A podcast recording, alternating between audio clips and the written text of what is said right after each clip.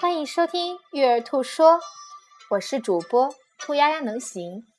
今天为大家带来的是意外的将军盔。米宝周岁抓周前，家人好多猜想和期望：抓到可爱的圆形串铃，做个好医生；或是抓到食神盒，享受天下美食；亦或是抓到鲁班斗，做个设计师。宝宝的周岁礼。好像检阅大家对这个小生命的期望。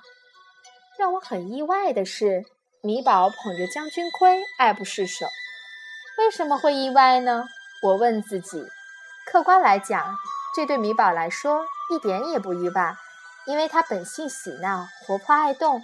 但对于我，他的妈妈来说，意外是因为我希望他文静淑女，不要上午豪放。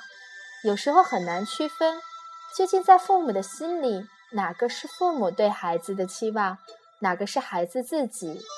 在浩荡的期望洪流里，有时候找不到自己，也更看不到孩子。所以我们说，弹钢琴多优雅呀，考第一多有面子啊，说英语多有用啊。其实这背后都是我们把对自己的不满意和不接纳投射到孩子身上，反思自己。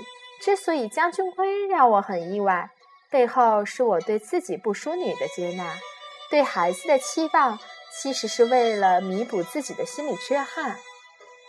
想到这儿，心里其实就明白了，所谓意外，是因为我们有太多的期望；所谓期望，其实无关孩子，只关乎自己。